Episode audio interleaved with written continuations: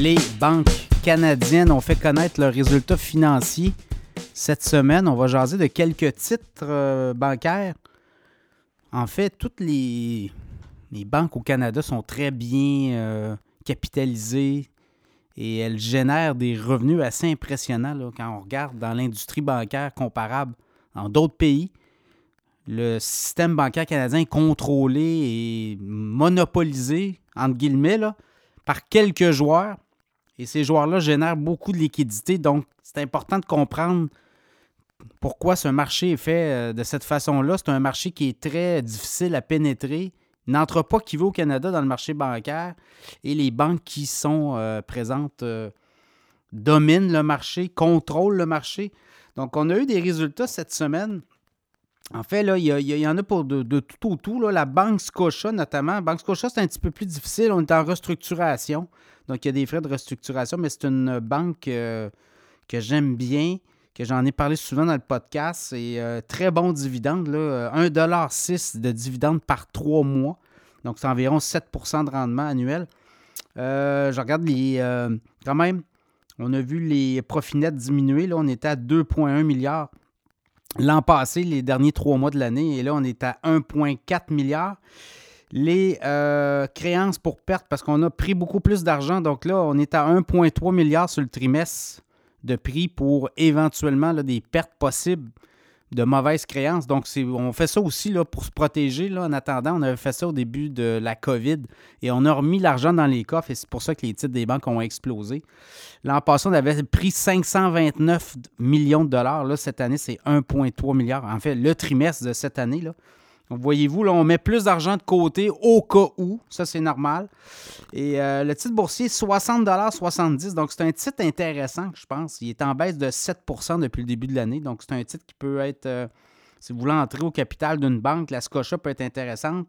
La CIBC aussi, là, euh, 56,10 en hausse de 1,3% On a 90 cents de dividendes par euh, trois mois. Donc, c'est très intéressant aussi, la CIBC. Si vous regardez, là, il y a, quand même un, bilan intéressant. Ils ont fait plus d'argent euh, cette année, 1,9, près, près de 2 milliards de profit net versus 1,2 milliards l'an passé sur le trimestre. Donc, quand même, une hausse de 25% du profit net et les revenus aussi sont passés de 5,4 à 5,8 milliards. La TD, comme la Scotia, un petit peu plus difficile. On est en restructuration, on annonce des compressions. Euh, quoi, on avait eu 6,6 milliards de, de, profit net au dernier ben, trimestre de l'année passée. Là, c'est 2,9, donc c'est beaucoup moins. 96 cents de dividendes aux trois mois. Euh, les revenus en baisse aussi. Le stock, 82,74 en baisse de à peu près 5,6% par rapport au début de l'année. Donc, euh, TD, euh, là aussi, peut-être que le titre pourrait encore euh, corriger, ça va être à suivre. On est dans une espèce de, cycle de restructuration. La Royale, ben, elle, c'est la mère de toutes les euh, banques canadiennes, la plus importante. Et là, tout va bien. 4,1 milliards de profit net au dernier trimestre. C'était 3,9 au même trimestre l'an passé. Les bénéfices en hausse aussi, 13,6 milliards.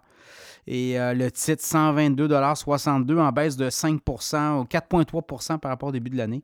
Donc, ça peut être intéressant. Le dividende, 1,38 pour la Banque Royale. Donc, euh, faites vos jeux. Vous pouvez. Euh, en fait, toutes les banques canadiennes, je ne pense pas qu'il y a des gros, gros problèmes euh, dans ces banques-là. Vous le voyez, on fait encore des milliards de dollars de profits.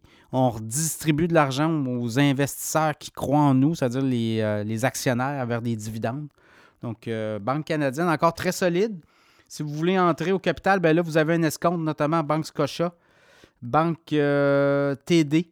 Et on aura des chiffres aussi pour la Banque nationale plus tard cette semaine. Donc, les banques canadiennes demeurent solides. Euh, et là, ben, vous le voyez, là, c'est sûr qu'avec la hausse des taux notamment les, taux directeurs des banques de la Banque centrale, bien là, les banques émettent moins de prêts, donc moins de produits financiers sur le marché. On est plus tranquille aussi avec les marges de crédit. On rappelle des marges de crédit. Là, ce qui va peut ben, ce qui va pas peut-être arriver, ce qui va arriver, c'est qu'il va y avoir des baisses de taux en 2024. Donc là, ça va se remettre à rouler. Là. il y a des gens qui vont venir dans le marché. Euh, ça va se liquifier davantage. Il va y avoir plus d'huile sur euh, les, euh, les, mécanismes boursiers. Donc, ça va aider éventuellement les, les banques à retrouver là, une agilité certainement, donc à suivre. Par contre, c'est tout le backlash des entreprises. Est-ce qu'on va avoir beaucoup de faillites en 2024 d'entrepreneurs, d'entreprises? là aussi, on va essayer de limiter les dégâts. au niveau des faillite personnelle aussi. Il ne faudrait pas trop euh, que l'économie ralentisse. Là. Donc, il y a encore beaucoup, euh, peut-être euh, quelques trimestres là, encore à passer au travers, mais c'est le temps, je pense. Les banques canadiennes représentent quand même des, des joueurs très solides au sein de l'industrie. Donc, ça sera à suivre. Évidemment, pas de conseil d'achat ici, on n'est pas conseiller financier, mais regardez ça. Pour vous monter un portefeuille qui génère des dividendes à tous les trois mois, les banques canadiennes, ça représente quand même des joueurs très, très, très importants.